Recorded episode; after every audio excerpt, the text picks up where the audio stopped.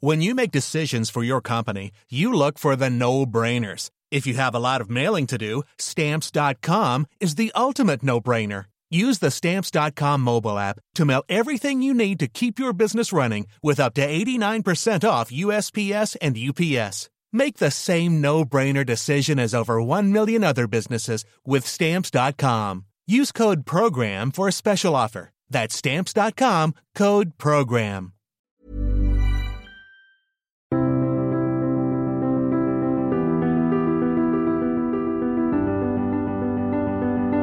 Bienvenue pour une nouvelle émission de Conflit. Nous allons évoquer cette semaine Alexis de Tocqueville, un penseur dont on connaît le nom, qui est souvent évoqué, mais dont l'œuvre, la pensée, est malgré tout assez oubliée. Un penseur un petit peu paradoxal, très présent aux États-Unis, apprécié des Américains, un peu oublié des Français, un penseur que l'on présente souvent comme étant celui qui a pensé, présenté la démocratie. On connaît son célèbre ouvrage sur la démocratie en Amérique, mais qui en a montré aussi les limites, voire les impasses. Quelqu'un qui à la fois a accepté le fait démocratique, tout en se présentant un petit peu critique. Pour évoquer cette démocratie, et Alexis de Tocqueville, je reçois cette semaine Nicolas Bavray. Bonjour. Bonjour. Merci beaucoup d'avoir accepté notre invitation. Vous êtes historien et économiste, vous avez écrit plusieurs ouvrages et vous venez de publier chez Talendier Le Monde selon Tocqueville, dans cette collection de Talendier, Le Monde selon. Euh, donc un ouvrage euh, qui présente la, la pensée d'Alexis de Tocqueville avec une, des extraits de ses œuvres classées par thème. Et puis vous avez également réalisé une longue introduction qui est un, résumé euh, de la pensée d'Alexis de, Tocqueville et de sa vie également. Alors, outre cet ouvrage sur Tocqueville, vous avez aussi publié un ouvrage sur Raymond Aron. Or, les deux hommes sont liés puisque Raymond Aron fait partie de ceux qui ont permis la redécouverte d'Alexis de Tocqueville dans les années 1950-60, alors que Tocqueville était oublié en France, connu aux États-Unis, mais oublié en France. Oui, il y a un lien direct entre Aron et, et Tocqueville, avec d'ailleurs Elia Lévy euh, entre deux. Aron a redécouvert Tocqueville dans les années 50, dans le contexte de la guerre froide, euh, pour euh, des raisons qui sont des raisons euh, philosophiques, historiques et géopolitiques. Aron s'est servi de la comparaison entre euh, Tocqueville et Marx pour expliquer à la fois euh, les points communs euh, du monde de l'après-guerre froide, de, du monde de l'après-seconde guerre mondiale avec la montée de la société euh, industrielle, et en même temps la grande division, la partition entre la démocratie d'un côté et euh, le totalitarisme de l'autre. Et il a éclairé donc euh, notamment la question du rapport entre la liberté et l'égalité, qui était fondamentale, euh, à partir de euh, cette comparaison entre Tocqueville et Marx en montrant que, euh, en fait, c'est Tocqueville euh, qui a raison. Pourquoi? Parce que, d'abord, Marx a l'idée euh, d'une fin de l'histoire, donc d'une révolution qui va permettre d'amener la société sans classe. Mais en fait, c'est au sacrifice de la liberté et d'ailleurs aussi de l'égalité, comme l'a montré l'Union soviétique. Et par ailleurs, Aron démontre dans la lignée de Tocqueville que ce que Marx appelait les libertés formelles sont en réalité des libertés réelles et extrêmement importantes. Au-delà d'ailleurs, et ça renvoie aux étapes de la pensée sociologique de, Raymond Aron, je pense que euh, le lien entre les deux nous amène aussi à mieux comprendre la richesse d'une vraie tradition euh, philosophique et politique française, qui est le libéralisme politique français, qui démarre d'une certaine manière avec Montaigne, ensuite Montesquieu, euh, Condorcet, euh, Benjamin Constant, Tocqueville, Halévy, Raymond Aron, ensuite François Furet et Jean-François Revel. C'est une école de pensée avec des gens qui ont été assez isolés, mais qui ont eu beaucoup d'influence, euh, euh, notamment sur les moments où la France s'est modernisée euh, et réformée. Ce qui est assez extraordinaire chez Tocqueville, c'est que son ouvrage majeur, La démocratie en Amérique, il l'a écrit très jeune, il avait une trentaine d'années. Euh, et, il a eu tout de suite un, très grand succès aussi une certaine très grande clairvoyance. Quand on lit notamment le tome 2 de la démocratie en Amérique, qui, condense un petit peu ses réflexions sur la démocratie, euh, il y a beaucoup d'éléments que l'on retrouve aujourd'hui. Il évoque la, euh, la, puissance à venir des États-Unis et de la Russie, il évoque également la guerre en démocratie. Euh, il a eu cette euh, clairvoyance. Ce qui est très étonnant chez Tocqueville, c'est sa capacité à voir l'avenir et, c'est très étonnant parce que rien ne l'y prédisposait. Il faut rappeler que euh, Tocqueville est l'héritier de deux très grandes familles aristocratiques françaises. Son père était euh, le lointain descendant des Clérel qui avait combattu avec Guillaume II, avec Guillaume le Conquérant à, à Hastings. sa mère était la petite fille euh, de celui qui fut euh, l'avocat de, Louis XVI et qui fut euh, guillotiné, Malzerbe. et donc, l'idée que cet homme, au début du XIXe siècle, est d'abord l'idée d'aller en Amérique, alors que la plupart des gens continuent à faire de la comparaison plutôt avec l'Angleterre, et aille en Amérique pour comprendre le fait démocratique, c'est quelque chose d'extraordinaire. Et c'est peut-être pour ça qu'il a été aussi clairvoyant, c'est que euh, Tocqueville, du coup, est un démocrate de raison et non de cœur.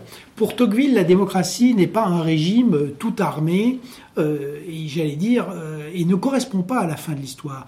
La démocratie est un régime complexe et qui peut prendre des formes très variées. Et ce qui la caractérise, en fait, c'est un état de la société à cause de l'égalité des conditions. Ce mouvement de l'égalité des conditions, Tocqueville le pense irréversible, et c'est pour ça qu'il euh, ne pense pas une seconde que les légitimistes euh, euh, peuvent revenir au pouvoir. En revanche, parce que c'est un état de la, société, la démocratie peut aller vers la liberté, mais aussi se corrompre et aller vers le despotisme. Et c'est ça qui est très intéressant. C'est précisément que Tocqueville ne pense pas la démocratie comme l'horizon ultime de l'humanité, il la montre avec sa force et avec ses faiblesses. Alors justement, il est lui-même issu de la tradition euh, légitimiste, qu'il en a d'ailleurs beaucoup voulu d'avoir euh, été un petit peu le, défenseur de la démocratie, et il s'est mis aussi à dos l'autre tradition révolutionnaire, parce qu'il montre que la démocratie peut être une impasse et aboutir à une nouvelle forme de dictature. Donc euh, cette troisième voie, si on peut dire, libérale, rencontre deux opposants majeurs, et peut-être une des raisons aussi pour lesquelles il est, il a Bien sûr. Donc, euh, en fait, il y, a, plusieurs raisons. D'abord, euh, Tocqueville, effectivement, a deux passions, la liberté et la France. Et comme il l'explique lui-même, euh, et c'est d'une certaine manière vrai dans beaucoup d'époques, il n'a trouvé aucun parti, aucune école qui rejoigne vraiment ces deux passions. La deuxième chose, c'est que Tocqueville, du coup, s'est retrouvé en décalage permanent. La monarchie de juillet, normalement, devait être euh, le régime qu'il appelait de ses voeux, mais euh, il voit très bien que Louis-Philippe, dans la réalité, n'applique ni la lettre ni l'esprit de la charte. C'est pour ça d'ailleurs que euh, en janvier 1848, devant le scepticisme général, il finit son discours à la tribune de l'Assemblée en disant nous nous endormons au-dessus d'un volcan et un mois après, Louis-Philippe est, renversé, alors que personne n'avait voulu entendre l'avertissement de Tocqueville. Ensuite, il essaye de défendre la Deuxième République contre elle-même. Euh, et il voit la répétition de la mécanique infernale, c'est-à-dire la violence, les journées de juin 1848, euh, la montée euh, du socialisme sous une forme hostile à la liberté, et de l'autre côté, Louis-Napoléon Bonaparte et le retour du despotisme napoléonien à cause de la nouvelle incapacité de la France à acclimater la, liberté politique. Et ce qu'il faut également prendre en compte, c'est que Tocqueville meurt en, 1859, donc c'est la fin de l'Empire autoritaire. On aura un empire plus libéral dans les années 1860, mais surtout à partir de 1870 et de la guerre perdue contre euh, euh, ce qui va devenir le, la Prusse, qui va devenir donc le, Reich euh, allemand, la France va vivre dans l'obsession de l'Allemagne.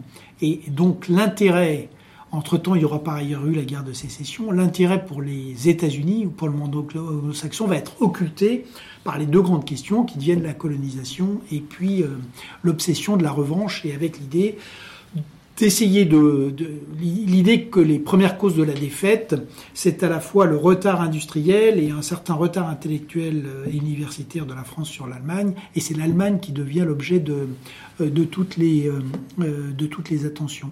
Et un dernier mot sur l'œuvre de Tocqueville, c'est que c'est une œuvre qui est beaucoup plus riche que ce qu'on pense, mais c'est une œuvre qui effectivement est, est éclatée et en grande partie inachevée.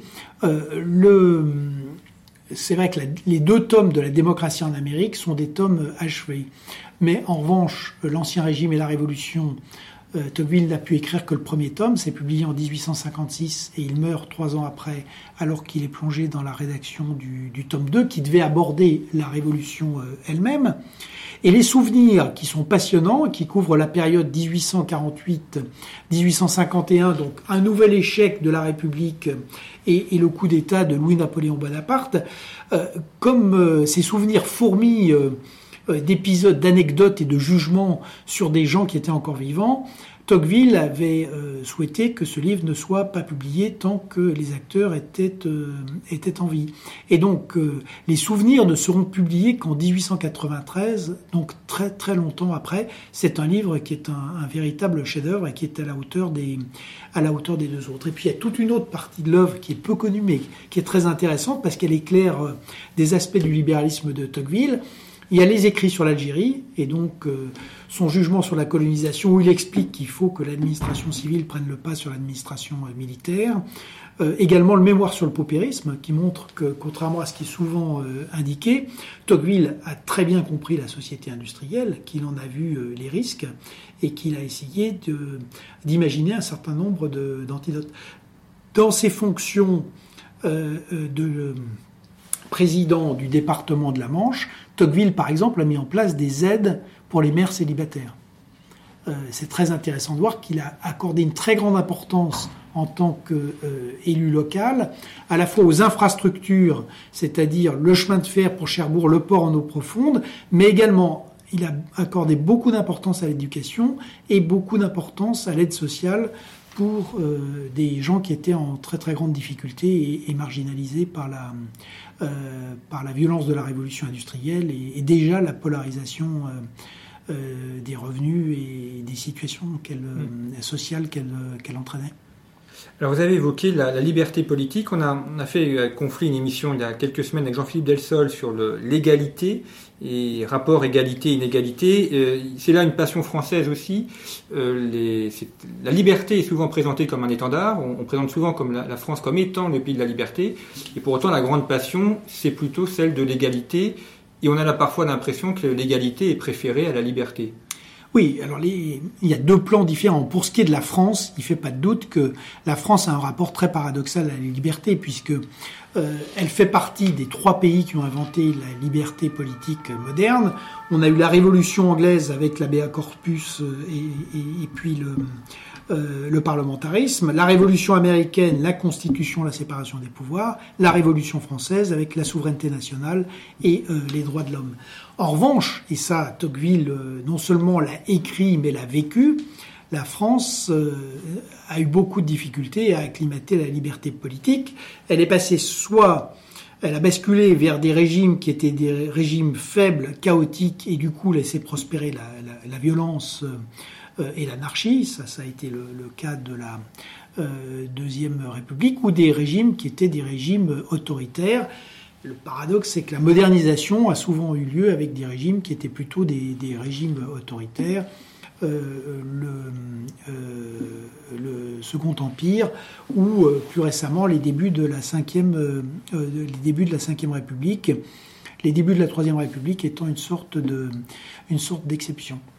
Mais au-delà, euh, Tocqueville montre bien que la tension fondamentale entre euh, l'égalité et la liberté, elle parcourt euh, toutes les sociétés démocratiques. Alors la France est peut-être un cas extrême, mais les autres sont aussi concernés, y compris d'ailleurs les États-Unis, où Tocqueville a pointé deux problèmes majeurs. Un problème qui était pour lui un problème moral, qui était l'extermination des Indiens, alors qui est qui est qui, est plus un problème politique majeur au cœur de la vie américaine, euh, mais qui euh, a, pesé sur le destin des États-Unis. Et l'autre problème, puisqu'il est allé jusqu'au Sud, il a très bien vu euh, que les États-Unis, le, Sud avec son économie de la plantation et, l'esclavage, était à la fois en opposition avec le Nord industriel et surtout en opposition avec les valeurs de la démocratie américaine. Et lui voyait la confrontation comme assez prévisible et il pensait qu'elle se dénouerait au profit du Nord parce que le Nord pouvait s'adosser à la société industrielle, mais aussi que le Nord était en, en vraie harmonie avec les valeurs fondamentales de la démocratie américaine. Et ce problème noir est aujourd'hui toujours présent. Derrière, évidemment, on a euh, au-delà le problème du, communautarisme qui aujourd'hui est, du renouveau identitaire qui est très présent dans la, dans la vie politique américaine. Donc on a bien ces deux plans. Le plan français, il y a une forme d'exception française avec euh, cette passion pour euh, l'égalité qui était exacerbée, mais la tension entre égalité et liberté est le fait de toutes les démocraties. Et quand on regarde aujourd'hui une des causes des, populismes, et, de la démocratie libérale, très clairement, euh, ce problème des inégalités est présent et c'est un des, euh, euh, c'est un des mots qui sapent les, classes moyennes et qui déstabilise la démocratie, avec par ailleurs des phénomènes vraiment proprement politiques, comme les problèmes de l'islam, de l'immigration ou de la montée de la violence. Alors il y a peut-être aussi un paradoxe chez Tocqueville. Euh, enfin, il, montre que la, démocratie est fondée sur le, suffrage universel et donc la, majorité euh, a, raison et c'est elle qui décide. Mais Tocqueville montrait bien qu'il peut y avoir aussi une dictature de la majorité, que la majorité n'a pas forcément raison et, qu'elle peut exercer le pouvoir à l'encontre d'une minorité. Bien sûr. La conception de, Tocqueville de la démocratie euh, est là encore extrêmement moderne parce que euh, il souligne que c'est un régime qui est un régime complexe. Bien évidemment, il y a le, suffrage universel et le principe euh, un homme, une voix qu'il faut essayer d'appliquer le, mieux possible. Mais derrière, il a apporté beaucoup d'attention euh, aux contre-pouvoirs, y compris les contre-pouvoirs locaux, le fait que la démocratie aux États-Unis est une démocratie enracinée dans le local. Il a apporté beaucoup d'attention à l'état de droit et notamment au fonctionnement de la justice. Et il apportait aussi beaucoup d'attention aux mœurs des citoyens, euh, au rôle des femmes, euh, euh, au mariage, et à tout ce qui permet de modérer les relations entre les hommes, puisqu'il a bien montré que de fait, la démocratie ne peut vivre que si la majorité n'opprime pas la minorité et que la minorité accepte d'être gouvernée par la loi de la majorité en espérant un jour devenir elle-même euh, majorité. Donc il faut avoir à la fois ce principe de pluralisme et ce principe de modération. Et là où c'est très actuel, c'est que ça nous ramène exactement au débat entre démocratie libérale et démocratie libérale, puisque les tenants de la démocratie libérale euh, euh, modélisé, inventé, théorisé par Victor Orban, mais aussi exporté aujourd'hui euh, euh, par Matteo Salvini, l'AFD, Vox et bien d'autres, c'est l'idée que la démocratie se réduirait finalement à l'élection, qui aurait une espèce de, souveraineté absolue du peuple, mais concentrée dans l'élection, et que ensuite on peut sacrifier les contre-pouvoirs, l'état de droit, la modération, le pluralisme politique, au nom de l'efficacité, de la euh, de l'égalité euh, ou de la recherche de la sécurité. Et évidemment, tout ça est faux, c'est-à-dire que dans la démocratie libérale, elle est vraiment illibérale, elle supprime de fait euh, tous les contre-pouvoirs, tout, l'état de droit, mais elle n'est pas démocratique du tout. Puisque la démocratie pour Tocqueville ne peut fonctionner sans la subsidiarité, il évoque également le rôle important des, associations et donc la capacité libre qu'ont les hommes de s'associer euh, Exactement, il faut la vitalité de la société, l'engagement des citoyens, la vitalité de la société. Et là encore, c'est bien montré que euh, la démocratie est complexe, c'est-à-dire qu'il y a différentes formes d'engagement possibles. Euh, au niveau local, au niveau des États, et puis au niveau évidemment de l'État fédéral. Et c'est très moderne aussi parce qu'on retrouve finalement un peu les mêmes débats aujourd'hui avec euh, euh, ceux qui expliquent que euh, la souveraineté ne peut être que nationale et que la démocratie ne peut durablement vivre qu'au niveau des nations. Or, je crois qu'il est possible, assurément en tout cas, de la faire vivre au niveau local et qu'on peut la faire vivre aussi au niveau continental, ce qu'on voit avec l'Union européenne, à condition de bien l'accrocher par ailleurs à des, l'exercice de compétences qui correspondent à des risques globaux, et puis de bien euh, l'articuler avec euh, la démocratie, au sein des nations, puisque chacun reconnaît que les nations doivent rester le, pivot de la démocratie, parce que c'est là qu'on a les sentiments de les sentiments d'appartenance, les sentiments d'appartenance les plus forts. Mm. Il y a un autre aspect aussi euh, qu'a montré Tocqueville et qui permet de comprendre sa, la pensée libérale, c'est euh, où il montre que le, danger euh, d'une démocratie, ce serait qu'il n'y ait qu'un rapport entre l'État et les individus. il dit l'homme, enfin je le paraphrase, mais que l'homme serait coupé de, son passé, de sa famille, et qui serait justement un individu, c'est-à-dire sans sans aucun lien et que dans, dans ce cadre-là, il serait soumis directement à la, à la voie de l'État. Euh, ce que montre Tocqueville, c'est que la, personne humaine a, est un être de relation et a besoin d'avoir une relation avec sa famille, avec le passé, avec, avec son histoire. Bien sûr, et ça renvoie finalement à la distinction des Grecs entre euh, le Laos, qui est le peuple inorganisé, une collection, une galaxie d'individus atomisés, et puis le Démos, qui est le, le peuple politiquement euh, organisé. Il y a deux grands dangers qu'au point de Tocqueville, et qui sont les deux manières de basculer vers le, euh, vers le despotisme. Il y a l'individualisme radical, qui mène au désengagement de la vie de la, cité. Chacun ne se préoccupe plus que de, de, ses, de ses affaires et de sa prospérité personnelle. Et puis il y a le basculement dans les passions collectives, avec les deux grandes passions que Tocqueville montre comme étant les plus fortes et les plus puissantes, la passion nationale et la passion religieuse. Et euh, dans toutes les grandes crises de la démocratie qu'on a vues à la fin du 19e siècle, euh, ensuite dans les années 30 euh, et maintenant aujourd'hui, c'est vrai qu'on a ces deux tentations euh, Tocqueville a raison sur le fait que le garant ultime de la démocratie, c'est le citoyen. S'il se désengage par l'abstention euh, et par euh, l'individualisme, si la nation se défait euh, en individu ou en communauté complètement éclatée, euh, notamment aujourd'hui avec les réseaux sociaux, eh bien la démocratie euh, s'effondre de l'intérieur. Et si les passions collectives prennent le pas, eh bien on passe à des ce qu'on a vécu dans les années 30 où cette atomisation du corps social a débouché sur la prise du pouvoir par Mussolini dans les années 20 et par Hitler en Allemagne dans les années 30, eh bien, ces passions collectives peuvent amener aussi à la, suppression de la, démocratie. Donc il avait pointé le risque avec le socialisme, risque qui s'est révélé exact au XXe siècle avec le marxisme euh, et, le soviétisme, où la passion pour l'égalité a accouché euh, de régimes euh, qui ont liquidé les libertés et qui en même temps ont, ont entraîné la paupérisation des masses et ont été parmi les plus inégalitaires de, de l'histoire. C'est vrai qu'au XXIe siècle, on a ce risque euh, avec, les, avec les populismes euh, qui amènent au pouvoir des hommes forts au nom de la passion pour l'égalité, mais aussi des passions nationales et parfois des passions religieuses. C'est ce qu'on peut voir aujourd'hui aux États-Unis avec euh, Donald Trump et donc euh, une dérive vers euh, des États-Unis, un tournant qui est à, la fois nationaliste, protectionniste et xénophobe. Mm. Alors, parmi les solutions aussi que, présente Togui, il y en a une qui, peut surprendre un lecteur français, parce que la, la laïcité semble être pour beaucoup l'expulsion de toute dimension religieuse. Et Tocqueville explique que la démocratie ne peut survivre sans le christianisme.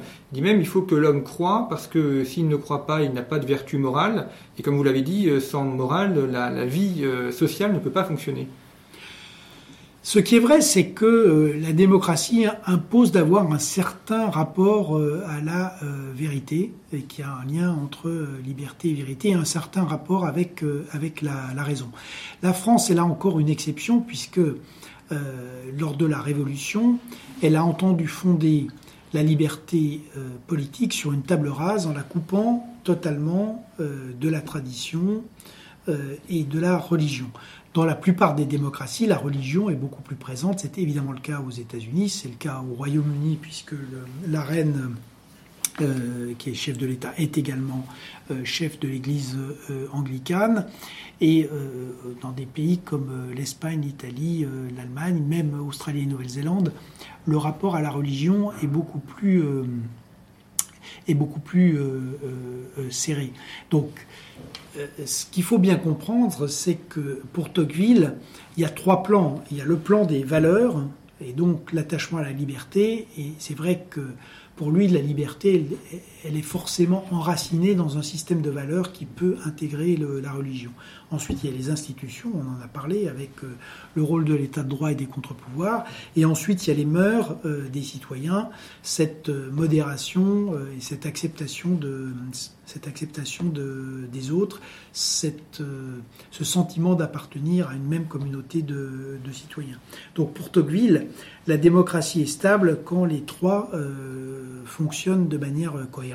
Et c'est vrai que pour lui, la religion est un des canaux, un des vecteurs par lesquels on peut euh, enraciner la liberté politique.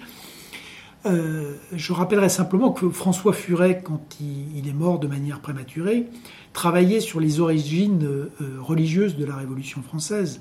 Et c'est vrai que quand on regarde l'histoire très longue de l'Europe ou de l'Europe a inventé le capitalisme euh, et la démocratie parce que euh, y avait à la fois une concurrence entre les États, mais aussi qu'il y avait un certain nombre de valeurs communes. Et par exemple, sur, sur la démocratie, c'est au sein des ordres religieux qu'on a commencé euh, à, tester le principe un homme, un homme, une voix. Donc, derrière la rupture très forte de la Révolution française, c'est vrai qu'il y a des origines profondes et incontestablement, il y a un lien entre les valeurs républicaines et un certain nombre de, valeurs, du, euh, de, valeurs du catholicisme, même si la séparation de l'Église et de l'État a semblé faire une rupture euh, euh, majeure. On pourrait dire d'une certaine manière que c'est un peu le même lien sous-jacent et caché que celui que Tocqueville pointait à travers l'État en disant que euh, l'intendant d'Ancien Régime et le préfet napoléonien se donnaient la main au-dessus du gouffre béant de la Révolution. Mais est-ce que c'est pas aussi chez, enfin, chez un courant révolutionnaire la tentation d'avoir éliminé euh, le christianisme pour faire de l'État la nouvelle religion, ou même de la laïcité chez certains une nouvelle religion, avec une sorte d'adoration de l'État? Oui, alors ça, ça a été effectivement le, euh, la, religiosité républicaine d'un certain nombre d'hommes de, 1789, mais la religion de l'État, elle est antérieure à la Révolution française. C'est là où Tocqueville dit à juste titre que la, Révolution a été euh, terminée lorsqu'elle a éclaté. Elle était terminée parce qu'en fait la bourgeoisie avait déjà le pouvoir, même si ce pouvoir n'était pas reconnu, et elle était déjà euh, achevée au sens où l'État monarchique avait déjà installé euh, l'État au premier rang et que derrière le monarque de droit divin, en fait, euh, on, avait déjà euh, l'État souverain. Quand on lit les, œuvres de Tocqueville, on a, on a l'impression que pour lui, la Révolution, c'est 1787-1789, et qu'en 89, finalement, tout est achevé, comme vous l'avez montré, expliqué, des 89 achève le processus de transformation et de modernisation.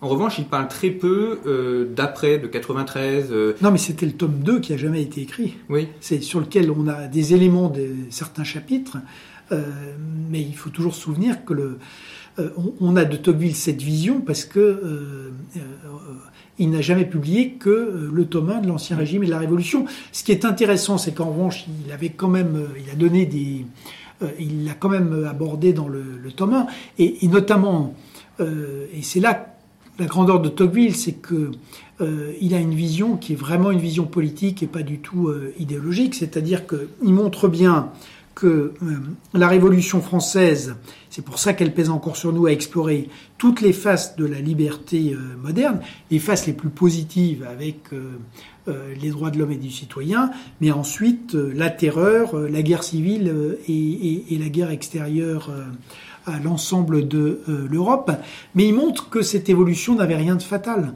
C'est que ce sont les erreurs des hommes de 89, leur radicalité de plus en plus grande, qui a conduit à cette euh, dérive, mais qui n'était pas écrite à l'avance dans les principes de 89. C'est pour ça que par ailleurs, en, face de Gobineau, qui, a été son collaborateur euh, et qui a voulu théoriser l'inégalité des races et des hommes, euh, Tocqueville a toujours condamné avec la plus extrême fermeté les thèses de Gobineau, parce que Tocqueville est, Tocqueville accepte les principes de 89. Mmh. Et l'idée d'une égale dignité et de la liberté des hommes est très profondément ancrée en lui. C'est pour ça d'ailleurs que le, il va se battre pour la dignité des hommes en prison, qui va être membre de la Société pour l'abolition de l'esclavage, qui va se battre pour une normalisation de l'administration de, euh, de l'Algérie, et qui sera scandalisé aussi par la manière dont les, le, peuple anglais qui a fait les réformes à l'intérieur de l'Angleterre, à l'inverse, euh, installe une situation coloniale insupportable en Irlande. Mm. Oui, puisque la raison première pour laquelle il est parti aux États-Unis, enfin la raison officielle, c'était d'analyser les prisons pour faire un rapport qu'il a d'ailleurs fait euh, sur la, manière d'améliorer la, condition carcérale. C'était effectivement l'objet officiel de sa mission mm. avec son ami Gustave de Beaumont. Le rapport euh, a le, rapport a eu lieu, et d'ailleurs ce qui est très intéressant, c'est que euh, dans la logique, et c'est une autre caractéristique de Tocqueville, c'est la cohérence entre euh, ses principes, euh, ses prises de position en tant qu'intellectuel, et ensuite sa vie politique. Quand il a été élu député en 1839, Tocqueville s'est très vite préoccupé de faire passer une loi sur les prisons. Et euh, dans cette loi, l'article 6, qui était l'article central, prévoyait ce qu'on appelait à l'époque l'encellulement individuel. La loi a été votée, et c'est remarquable de voir que depuis que Tocqueville a fait voter cette loi, elle n'a jamais été appliquée. Alors que euh, chacun sait encore aujourd'hui, face au surpeuplement des prisons françaises, que euh, la première, la mesure la plus utile et, la première condition pour limiter la récidive, c'est que ceux qui doivent être emprisonnés le soient dans des conditions euh, dignes, et les prisons françaises aujourd'hui sont encore euh, malheureusement tout sauf dignes. Et ce que vous montrez justement, c'est que souvent le libéralisme est réduit euh, aux questions économiques. Or, avec Tocqueville, et les autres auteurs aussi, on voit bien que le, la pluralité, c'est-à-dire la question sociale, et vous l'avez montré notamment avec les mesures qu'a prise Tocqueville, mais aussi la, réflexion sur les relations internationales, euh, sur euh, les questions plus philosophiques. Enfin, la, pensée libérale est beaucoup plus large que simplement les questions économiques et, financières. Bien sûr, l'économisme, euh, il est du côté de Marx, puisque Marx voit, organise, structure l'histoire des hommes en fonction de, celle du capitalisme. Pour Tocqueville, comme pour les libéraux français, c'est le politique qui prime, avec euh, euh, sa grandeur et avec euh, tous les risques que cela entraîne. Et, c'est vrai que l'histoire lui donne raison, c'est-à-dire que les grandes guerres du XXe siècle, elles ont été conduites au nom de principes politiques. Et c'est faux de prétendre que c'est un impérialisme économique qui est à l'origine du suicide de l'Europe en 1914 ou des régimes totalitaires ou encore ensuite de la, euh, de la guerre froide. Donc Tocqueville a assurément raison sur le primat du, politique et il a également raison sur le fait que le clivage fondamental, c'est la liberté politique et c'est elle qui euh, décide vraiment du, du, destin des hommes. Le 19e siècle qu'il a vécu s'est organisé autour de la liberté politique autour de euh, la confrontation entre les sociétés d'Ancien Régime et la société démocratique. Le XXe siècle a été structuré par la guerre à mort entre la démocratie et les totalitarismes. Et le XXIe siècle, que nous voyons euh, euh, s'organiser aujourd'hui, c'est une double, double affrontement. L'affrontement entre la démocratie d'un côté le djihadisme et les démocratures qui sont les périls extérieurs, et puis démocratie libérale contre démocratie illibérale mm. avec la question du populisme. Donc c'est bien de nouveau la liberté politique qui est centrale, et le débat sera tranché sur le plan politique, et donc euh, c'est pour ça que le combat des idées redevient euh, extrêmement important. Mm. C'est une chose d'ailleurs sur laquelle Tocqueville a aussi été novateur, puisque c'est le premier à avoir insisté sur le rôle des philosophes euh, du XVIIIe siècle dans le déclenchement de la Révolution, ce que Aron reprendra à son compte dans l'opium euh, des, intellectuels. Donc la manière dont Tocqueville montre que l'interaction entre le monde intellectuel et, la politique, c'est un des autres aspects extrêmement novateurs de, de sa pensée et de son œuvre. Tocqueville a été les deux, c'est-à-dire qu'il était à la fois intellectuel et homme politique, enfin, vrai homme politique, c'est-à-dire député, président du département de la Manche. alors que beaucoup d'intellectuels, notamment ceux qu'il cite, ne sont que des intellectuels purs et, sont parfois déconnectés du monde réel ou du, pays dans lequel ils vivent. Oui, Tocqueville a des talents et des facettes très très variées, ce qui explique aussi qu'il soit difficile à saisir puisque euh, il a été évidemment euh, écrivain et académicien. Il a été journaliste de manière éphémère euh, en reprenant un journal qui s'appelait Le Commerce pour essayer, face au blocage de la monarchie de juillet, de, de, faire valoir ses idées. Il a été magistrat, il a été avocat là aussi, mais de manière extrêmement éphémère. Il a été député de 1839 à 1851 et il a été euh, quelques mois ministre euh, des Affaires étrangères euh, de la Deuxième République. et puis, enfin, évidemment, il a été, il y a toute son œuvre, donc écrivain mm. et, académicien. Donc, ses facettes sont, sont, très variées. Et vous avez raison de le dire, il y a la dimension souvent méconnue de l'élu local qui a été, qui a occupé beaucoup de, de, sa vie.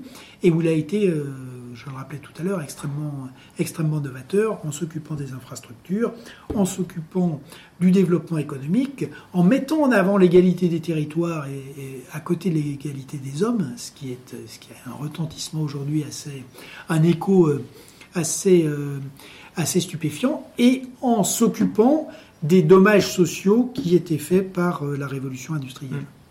Mmh. Dernier euh, élément, Nicolas Bavry, par rapport, vous évoquez le, communautarisme. Est-ce qu'il y aurait des, éléments chez, chez Tocqueville euh, qui permettraient d'apporter des, solutions, des réponses au, défi du, communautarisme tel qu'il est vécu en France? Alors, je crois que le communautarisme d'aujourd'hui, euh, il était très très singulier et c'est vrai que Tocqueville l'aurait évidemment vu quand on voit la, manière la précision et l'intelligence avec laquelle il comprend la société américaine, Tocqueville l'aurait vu, mais je ne crois pas qu'on puisse dire qu'il et puis euh, évidemment il y a un lien direct avec les réseaux sociaux euh, aujourd'hui, donc il y a des dimensions technologiques qui sont très différentes. Il me semble que, au-delà de la question du communautarisme, ce qui est intéressant chez Tocqueville, c'est qu'on trouve des antidotes à la crise de la démocratie.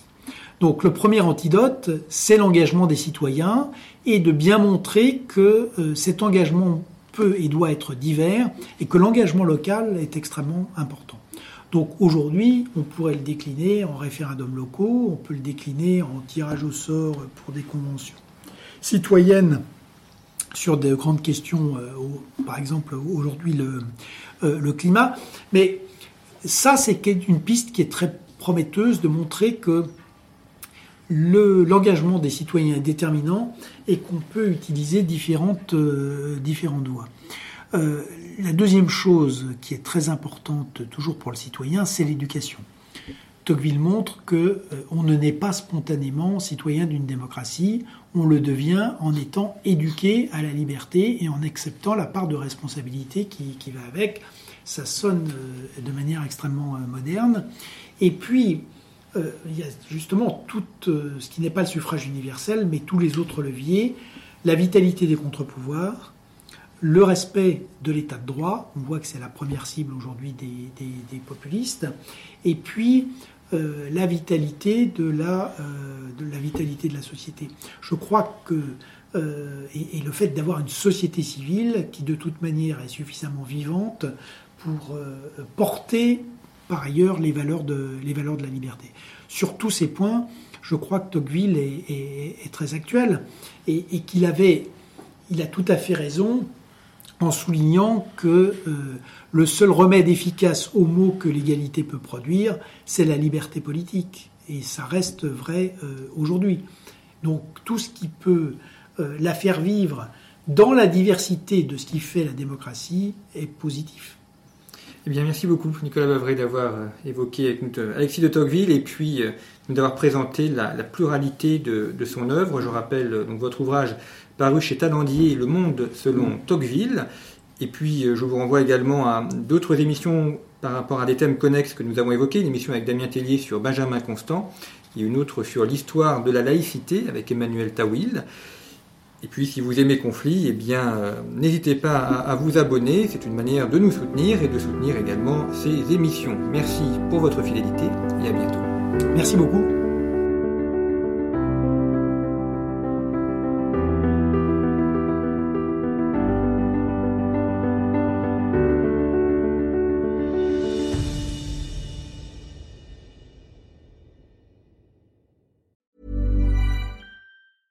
Hey, folks, I'm Mark Marin from the WTF Podcast, and this episode is brought to you by Kleenex Ultra Soft Tissues, your ally to help tackle your allergy symptoms this season. I love the change of seasons, but nobody loves pollen and all those other things floating in the air that make you sneeze during this nice weather. Kleenex Ultra Soft Tissues are hypoallergenic and allergist approved, so fight back against watery eyes and runny noses without worrying about irritating your skin. For this allergy season, grab Kleenex and face allergies head on.